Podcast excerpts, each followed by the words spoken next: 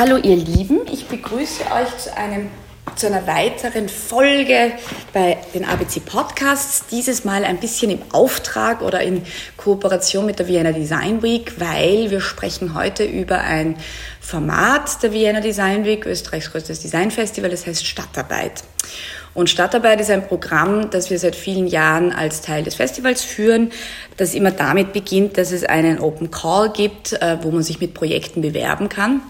Dieser Open Call wird demnächst wieder gestartet und deswegen darf ich mich heute mit der Johanna Pichelbauer unterhalten, die an der Stadtarbeit äh, schon mal teilgenommen hat mit einem Projekt 2018, über das wir mehr erfahren werden und auch sehr viel in dem Feld, in dem sich die Stadtarbeit bewegt, nämlich im Bereich des Social Designs ähm, bewegt und da sehr viel schon realisiert hat. Hallo liebe Johanna, Hi. ich freue mich, dass du da bist, hier im Sonnenschein an der Windseile. Das ist heute sehr schön. Und dann steigen wir doch gleich ein. Vielleicht kurz noch eine kurze Einschaltung, weil die ähm, Stadtarbeit-Projekte werden von einem wesentlichen Festivalpartner unterstützt, dem Mehrwert äh, Programm der Erste Bank, bei der wir uns herzlich immer bedanken wollen für die langjährige Unterstützung, die das möglich macht. Eben auch ähm, ein Projekt, das, sage ich mal, sehr ephemer ist und wo man sozusagen zu Beginn noch nicht genau weiß, was am Ende rauskommt, ähm, sich auf diesen Prozess gemeinsam mit dem Festival einzulassen und das Jahr für Jahr äh, zu wagen.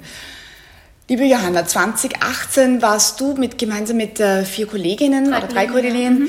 Ähm, Teil äh, eben von Stadtarbeit und hast ein Projekt, steigen wir doch gleich beim Projekt jetzt mhm. doch ein und erzählen mhm. dann so ein bisschen rückrollend über, über deinen Weg und hast, ähm, weil sozusagen ein Projekt auch immer gemeinsam oder in Kooperation mit der Caritas, ein sehr spezielles Projekt mit Heimarbeiterinnen realisiert. Was war das? Erzähl uns kurz, wie genau, also das ging.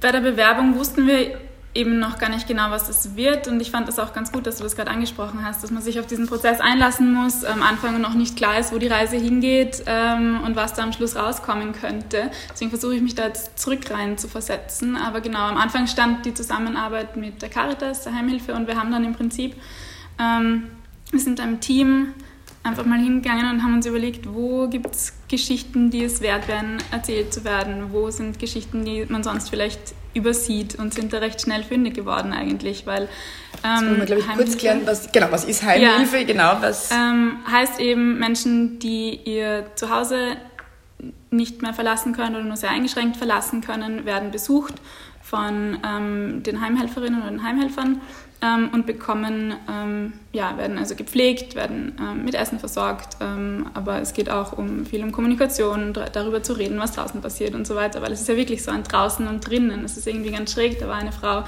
die hat äh, seit Jahren ihre Wohnung nicht mehr verlassen und hat darauf gewartet, dass der Lift endlich gebaut wird, weil sie mit dem Lift hinunterfahren könnte und wieder irgendwie teilhaben könnte am, am Leben draußen sozusagen. Und wir haben uns überlegt, okay, es wäre doch, wär doch echt schön, diese Menschen, ähm, damals war die Design Week im siebten Bezirk, es wäre schön, diese Menschen auch irgendwie zur Design Week zu bringen. Ähm, und es war eben klar, dass also physisch wird es nicht gehen. Ähm, und deswegen wollten wir so einen Geschichtenaustausch starten und haben uns überlegt, okay, wie können wir die Geschichten dieser Menschen, und diese Menschen sind ähm, Expertinnen und Experten für ihren Bezirk, weil sie dort schon sehr, sehr lange leben, ähm, wie können wir diese Geschichten zur Design Week bringen und wie könnten wir da irgendwie so eine Schaltung aufbauen, wo da, eine, eine, wo da Kommunikation passieren kann. Ähm, haben zuerst gedacht an irgendwelche Signalaustauschsachen, an Videoübertragung äh, und dann aber festgestellt, das wollen diese Menschen überhaupt nicht. Das ist ihnen komplett suspekt. Das ist ein Big Brother irgendwie, das irgendwie Ja, heißt. und es mhm. war auch, äh, wussten auch nicht recht, worum es da geht und wir haben uns dann ähm, überlegt, ein Format, wo wir ein Objekt ähm, zu Hause, also bei den Menschen zu Hause, äh, das besonders mit, mit Geschichten aufgeladen ist, irgendwie zur Design Week mitbringen und dort ähm, platzieren und über dieses Objekt die Menschen ähm, Geschichten erzählen lassen. Also wir haben zu Hause aufgenommen Geschichten und dann ähm, so eine Wand gestaltet, wo, ähm, wo die Objekte der Menschen zu Hause ähm, genau in Szene gesetzt wurden. Und wir haben diese Geschichten einfach zur Design mitgebracht. Und dann hat uns aber noch so dass die umgekehrte Kommunikation gefehlt. Also wir haben zwar jetzt die Geschichten dort, aber wir haben keine, ähm, ja, wir haben keine Antwort drauf. Und deswegen haben wir so ein Postkartensystem eingeführt. Und man konnte auf diese Geschichten reagieren bei der Design Week und den Menschen nach Hause wieder Postkarten schreiben. Ja, das sind vor allem ältere Menschen, haben sich wahnsinnig gefreut. Und wir sind dann auch mit der Kamera nochmal losgezogen und haben ähm, festgehalten, äh, wie die Reaktionen so sind. Und das war ein total schöner Austausch, ähm, der dann über die ganze, über ja, das ganze Festival, ähm, die ganze Festivalszeit ähm, stattgefunden hat und war sehr poetisch, sehr poetisch und, und sehr schön. Aber auch ein schwieriger Prozess, weil man nie weiß, ja, wie das am Schluss ausschauen könnte. Und man muss sich da dann auch einfach, man muss da irgendwie auch verlässlich sein und sich überraschen lassen können. Und ähm, ja, für sich sagen, es ist in Ordnung, dass ich noch nicht weiß, was da rauskommt. Und es braucht diese Flexibilität natürlich auch bei den Partnern, also bei der Design Week, dass da, ähm, dass da einfach das Vertrauen da ist, ähm, die werden schon was Cooles machen. So. Ja.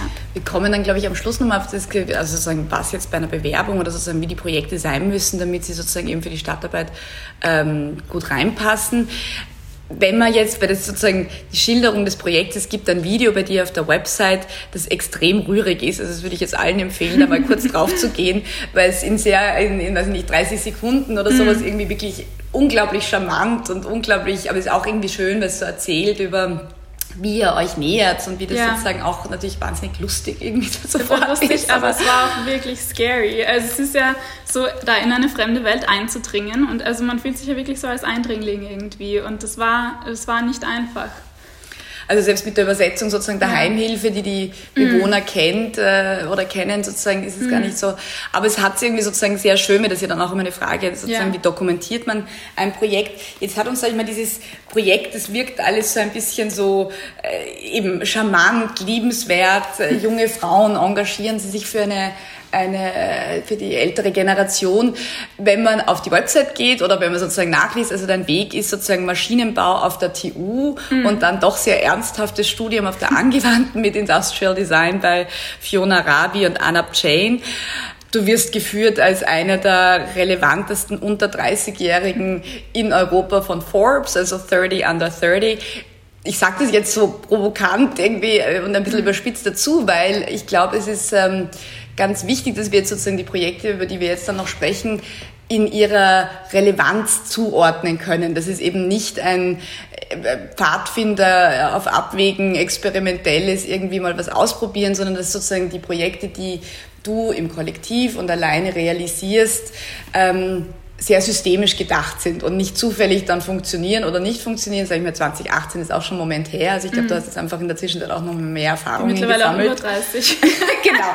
Jetzt muss man dann schon in der, in der Best of Under 40 irgendwie wieder mitmischen. Ja, ja. Aber es ist... Ähm, aber ich glaube, es ist mir wichtig. Ich habe jetzt da noch zwei kurze Zitate von deiner Website, irgendwie, die ich auch sehr schön fand, nämlich I'm on a mission to explore the emotional potential of machines. Mhm. Das fand ich sehr schön und fighting fear with imaginations and looking for poetry in technology.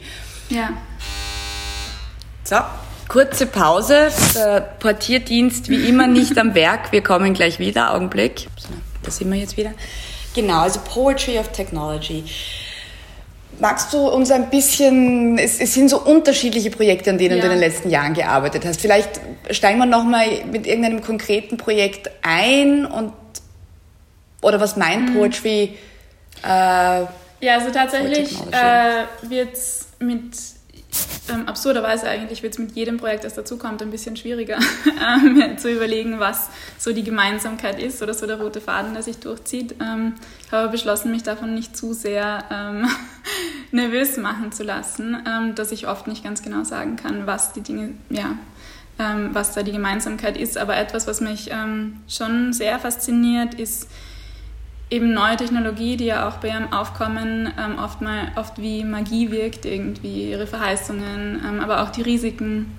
Ähm, vielleicht ähm, hat das begonnen mit dem Studium des Maschinenbaus, aber ähm, grundsätzlich finde ich es einfach spannend. Technologie ist ja nicht etwas, was sich so nahtlos in unser Leben einfügt, sondern es zwingt uns irgendwie dazu, unser Verhalten zu ändern ähm, und das zu beobachten.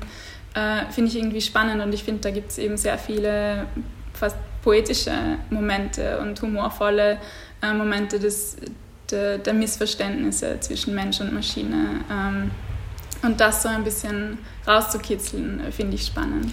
Du hast schon in deiner, also wenn man sagt, die Website ist auch eine Technologie, du hast schon die, mhm. die Organisation deiner Projekte ist in Work, Didn't Work, About, Kontakt eingeteilt, was ich aber auch schon recht symptomatisch finde für es gibt Dinge, die dann eben funktionieren und Dinge, die nicht ja. funktionieren und aus denen, die nicht funktionieren, lernt man wahrscheinlich und nimmt man genauso viel mit, wie aus denen, die funktionieren unter Umständen. Genau. Vielleicht ein und, Projekt, darf ich gleich ja. irgendwie sozusagen eins, also das, ähm, war dieses äh, Projekt in Aspern, äh, mhm. das, äh, ein Haus in Aspern, äh, wo er ein Theaterstück geschrieben hat und das aber dann sozusagen, also das Medium war dann das Theaterstück, mhm. aber sozusagen das Thema, ähm, korrigiere mich dann, aber sozusagen es ging quasi um, wenn äh, Gebäude eigenständig am Energiemarkt investieren würden und das wurde runtergebrochen genau. auf vier Parteien, die unterschiedliche Energieverhalten haben, also sozusagen ein Theaterstück würden mhm. wir sozusagen landläufig quasi einem kulturellen mhm. Programm, mhm. also völlig anders kontextualisieren als Energie, Energiewende oder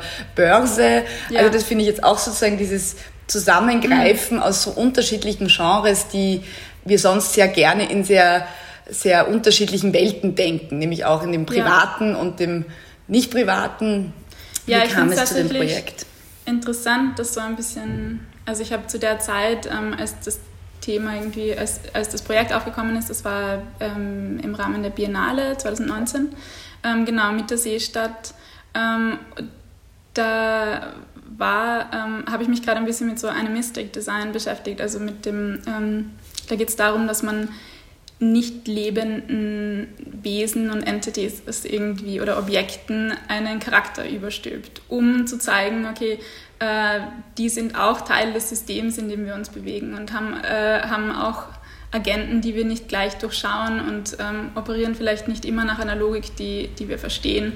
Und ähm, deswegen haben wir diesem Haus in der Seestadt ein Bewusstsein gegeben, sozusagen, und uns überlegt, ähm, wie die verschiedenen Bewohner und Bewohnerinnen dieses Hauses mit dem Haus interagieren und auch untereinander interagieren. Und im Prinzip ging es darum, einen Forschungsbericht, äh, einen relativ dicken, ähm, recht trockenen Forschungsbericht irgendwie umzusetzen, so dass eine spannende Diskussion möglich ist und auch eine kritische Diskussion, weil ähm, in der Seestadt äh, wird ähm, ja, wird sehr weit vorausgedacht mit den Smart Metern und ähm, wie kann, wie, ähm, mit welchen Sensoren äh, statte ich meine Wohnungen aus. Ähm, und das irgendwie so zu inszenieren, dass ähm, es möglich ist, dass auch Laien ähm, Lust haben, darüber zu reden und sich damit auseinanderzusetzen. Das war so ein bisschen unsere Challenge. Und da ist dieses Theaterstück entstanden, das eh äh, mich, ja, mich und auch meine Kollegin, die Mia Morsburger, sehr viele graue Haare gekostet hat, glaube ich. Ja. Äh, es war kein einfacher Prozess, weil natürlich sind wir keine Regisseure und ähm, das war ein neues Medium für uns. Ähm, das ist dann nicht einfach, da auch zu sagen, okay, wir sind wir sind Designerinnen, ähm, wo ist unser Platz? Es muss vielleicht jetzt nicht alles ganz so klappen, wie das klappen würde, wenn das jemand machen würde, der tatsächlich äh, dieses Handwerk gelernt hat, aber wir bringen da vielleicht was anderes mit, ähm, was auch wieder spannend ist. Jetzt, wie, wie dürfen wir uns das vorstellen? Also das heißt sozusagen, da tritt dann ein, was ist das, ein Energieprovider an euch heran mit einem... Nein, das war in dem Fall die... Ähm, Oder die Seestadt selber? 324, genau, also die Seestadt ähm, und das MAG und die wollten, ähm, genau, also es ging irgendwie darum, schon so, wo sind die Geschichten, die es wert sind, erzählt zu werden, wo sind Punkte, wo, ähm, wo vielleicht auch Kritik notwendig wäre, ähm, wie kann man die Kritik aber auch so, ähm, so inszenieren, dass sie Spaß macht, nicht wehtut, aber trotzdem, so wie eben das auch Nestroy damals gemacht hat in seinen Stücken, ähm, wir haben uns da auch sehr an Nestor orientiert und das ein bisschen so ja, aufs Korn genommen ähm, und auch als Vorbild ähm, betrachtet. Ähm, genau, der hat ja auch immer so seine, seine Kritik verpackt in, in Humor und das äh, finde ich ist ein bewährtes Mittel und hat auch für uns ganz gut funktioniert. Eben, wir haben da den, den einen Charakter, den ähm, Sebi Smart, der ähm, immer die neuesten Devices in seiner Wohnung hat und voll auf den Smart Meter steht, aber dann ziemlich aufgeschmissen ist, ähm, wenn es dann mal einen Ausfall gibt. Ähm, und die Frau Volt im vierten Stock, die ihr Balkonkraftwerk hat und ähm, dafür äh, stört sie wahnsinnig, wenn sich die anderen Bewohner und Bewohnerinnen mal unvorhersehbar verhalten, weil sie muss natürlich managen, wann wie viel Strom ähm, notwendig ist und so weiter. Ähm, ja, es war eine spannende Auseinandersetzung. Ähm, wo wollten wir da hin? Wie, wie, sozusagen, wie, wie, wie, kommst du zu Projekten oder wie kommen Projekte ja. zu dir? Oder ist ich glaube, es ist schon so ein bisschen wirklich so die, die Momente zu finden innerhalb eines Themenbereichs, wo irgendwie, äh, ja, wo Spannung drin ist, wo, ähm, wo sich eine Geschichte erzählen lässt. Ähm, und ja, für mich ist es ist das meistens bei, ähm, also passieren diese, diese Momente meistens dort, wo es um neue Technologien geht. Und, ähm, ja. Du hast jetzt zuletzt, ich müsste jetzt, du musst mir noch auf mhm. die Sprünge helfen, aber sozusagen das Projekt, das du mit der Kunstuni Linz jetzt, glaube ich, genau. sozusagen genau. in, mhm. in, in Pandemiezeiten und da ging es sozusagen um die Qualität der Materie oder von Materialien, die es eigentlich ja. nicht gibt und die eigentlich auch wieder was Magisches haben oder genau. Auch das wieder mhm. eine Kollaboration mit Isabel Prade. Ähm, also ich arbeite recht ungern allein. Ich mag das sehr gern, ähm, wenn man da jemanden hat, mit dem man ähm, gemeinsam schmieden kann und sich das ausdenken kann. Und da ging es um Objekte in Geschichten. Also wie, können, wie erzählen, wie werden Objekte in Geschichten eingebaut, um Dinge zu erzählen. Ich lese jetzt auch gerade ein Buch ähm, über das europäische Volksmärchen. Ich habe jetzt Zeit, wo ich ein Kind habe. Nein, aber ähm, eben, also wenn ich Zeit habe, ähm, lese ich gern, wie auch immer. Äh, da ging es zum Beispiel auch darum, wie ähm, welche Farben in Märchen vorkommen und welche Farben nicht vorkommen. Also es kommen zum Beispiel Wälder sind selten grün, sondern meistens groß und dunkel ähm, und Objekte sind oft ähm, aus Metall oder aus Stein. Und diese Objekte haben in Märchen einfach einen Zweck, also sie haben einen Zweck zu erfüllen und dieser Zweck ist oft ähm, etwas zu kommunizieren und so äh, ja, so ist es auch in vielen, in vielen Designprojekten, die ich mache, ähm, setzen sich Objekte so ein, dass sie, äh, dass sie was erzählen können irgendwie so erzählen mit Objekten. Ähm, und da ist man dann eben recht schnell beim Märchen. Und in Linz, das war ähm, mit äh, zukünftigen Werklehrerinnen und Werklehrern. Und der Plan war eigentlich mit dem Ars Electronica Center gemeinsam äh, eine Workshop-Serie durchzuführen. Das ging natürlich überhaupt nicht letztes Jahr und so. Ähm, du schreibst auf der Website so schön sozusagen, dass sowas Immaterielles wie so quasi ein Coronavirus ja. einem irgendwie sozusagen naja, bei so einem Workshop in die Quere kommt. Eigentlich auch hochmateriell. Also der ist ja nicht ausgedacht, ähm, aber das ist doch ein Stoff, der extrem geheimnisvoll ist, auch den wir noch überhaupt nicht gekannt haben und der aber ähm, viel torpediert hat oder ja. den ganzen Workshop irgendwie in ein völlig neues äh, Fahrwasser gebracht hat. Genau. So, ja. mhm. Und es hatte aber irgendwie den schönen Nebeneffekt, dass bei den Studierenden zu Hause dann einfach so kleine Alchemiestationen entstanden sind, wo wir versucht haben, die Alltags also die Alltagsgegenstände, ähm, die sie einfach den ganzen Tag sehen, so umzuformen in etwas, ähm, das was ganz Neues ist und wo man vielleicht dann auch nicht mehr weiß, was das mal war und eben irgendwie mit Gelatine zu arbeiten und einfach mal zu schauen, was, was gibt es bei mir zu Hause, was ich irgendwie umformen kann und was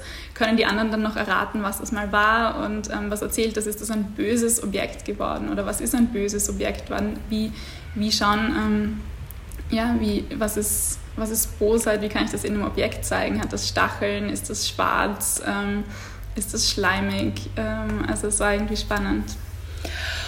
Und sag, weil eben sozusagen, das äh, deutet ja schon darauf hin, dass sozusagen auch Spielzeug oder sozusagen mit was man spielt, hat in mehreren Projekten immer wieder mal eine Rolle mhm. gespielt. Also jetzt zuletzt auch ähm, auf der TU, richtig, wo sozusagen ja. ein ganzer... Ähm, genau, bei einem Forschungsprojekt. Mhm. Ähm, Erzähl uns da nochmal ein bisschen mehr. Das habt ihr jetzt auch präsentiert beim Festival und war sehr Genau, da war ich mal in ganz anderer Funktion bei der Design Week und zwar ähm, habe ich jetzt am, Human Computer, am Institut für Human Computer Interaction gearbeitet. Ähm, die letzten zwei Jahre ähm, war Teil eines Forschungsprojekts, wo wir ähm, gemeinsam mit sehr diversen Kindergruppen ähm, neue Spieltechnologie erarbeitet haben. Und da ging es ähm, einerseits darum, wie kann Spielzeug ähm, dazu motivieren, gemeinsam zu spielen, gerade ähm, Kinder mit sehr unterschiedlichen emotionalen Bedürfnissen zusammenzubringen und andererseits aber auch diesen Kindern zu zeigen, äh, dass ein Designprozess, also dass, dass Technologie nicht, ähm, nicht etwas ist, was sie so akzeptieren müssen, wie es ist. Also man ist das halt so gewohnt, man kriegt sein Handy, man kann da Apps installieren, aber man kann nicht, also die Personalis Personalisierung hat seine Grenzen, äh, hat ihre Grenzen. Ähm, irgendwo, ja, also äh, zu zeigen, dass Technologie auch ganz anders funktionieren könnte, also dass ich, ähm, dass ich Forderungen stellen darf, dass, äh, ja, ich habe da ein recht nettes Beispiel, auch meine Oma hat mir mal ein, äh, eine WhatsApp-Nachricht geschickt. Ich glaube, es war ihre erste überhaupt oder ihre zweite oder so, knapp nachdem sie äh, gelernt hat, einen Punkt zu machen, weil sie noch nie mit Tastatur gearbeitet hat, hat sie mir ein Bild geschickt vom Sonnenuntergang und hat geschrieben, ähm, Hani, kannst du das bitte röter machen? Weil es war in Wahrheit röter als auf dem Bild.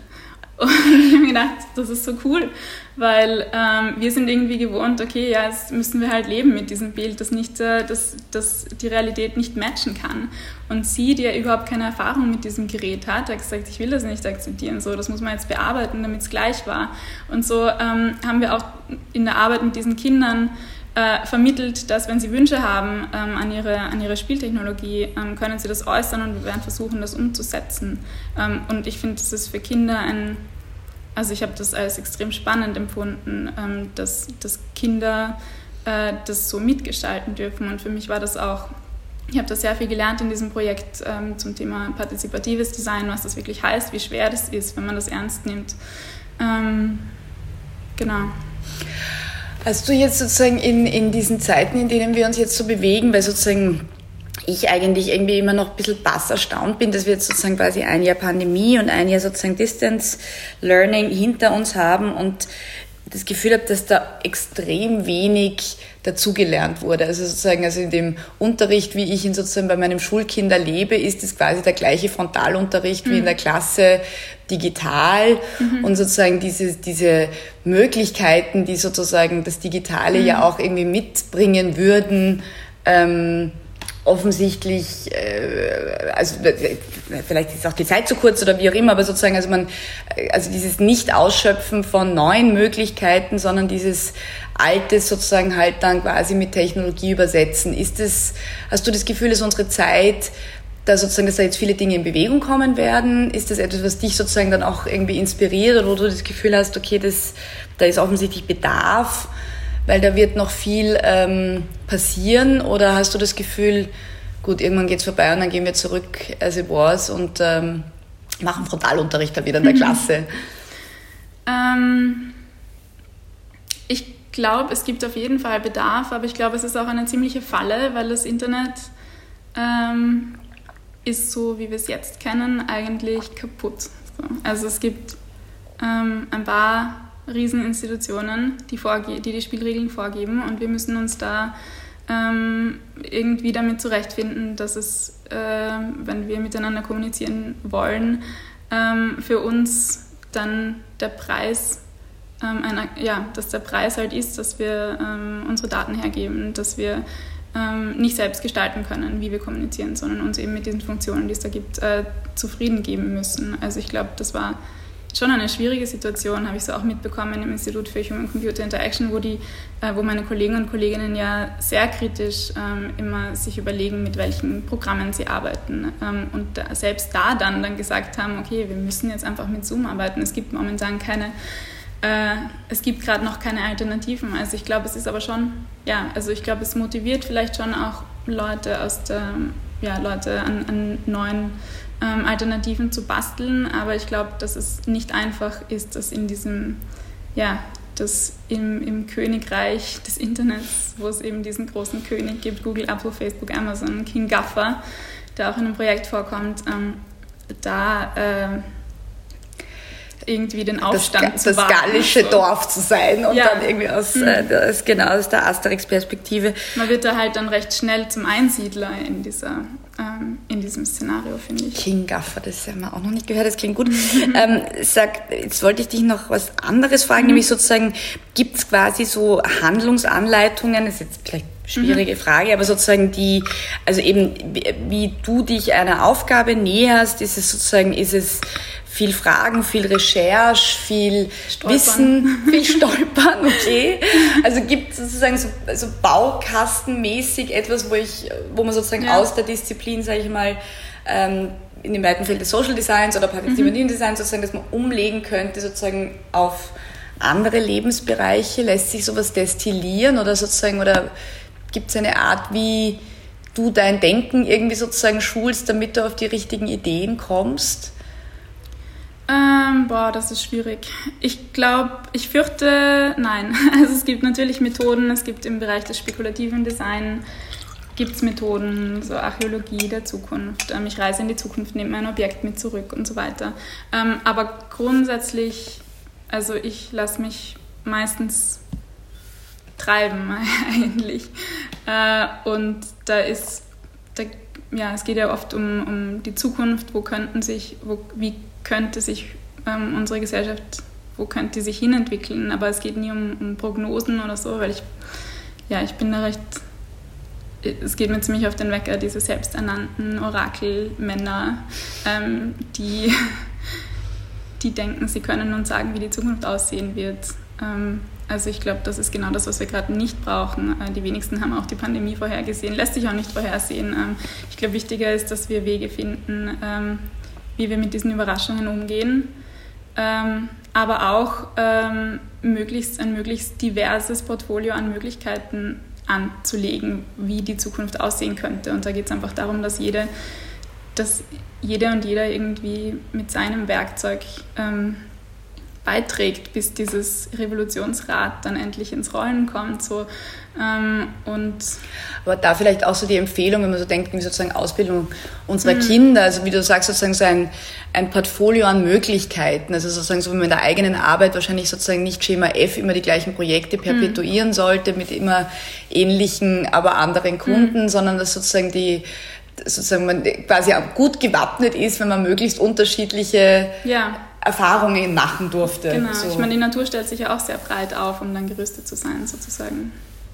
Ähm, so denke ich mir, geht es auch mit unserem, mit unserem Werkzeug. Jetzt lass uns nochmal kurz zurückkommen, weil sozusagen, weil wir wollen ja hier auch ein bisschen quasi Empfehlungen abgeben für all diejenigen, die sich mit dem Gedanken spielen, bei der Stadtarbeit ein Projekt einzureichen. Ähm, wie das Thema heuer aussieht, was es da genau braucht, etc. Sozusagen, mhm. das gibt es auf der Vienna Design Week Website abzurufen.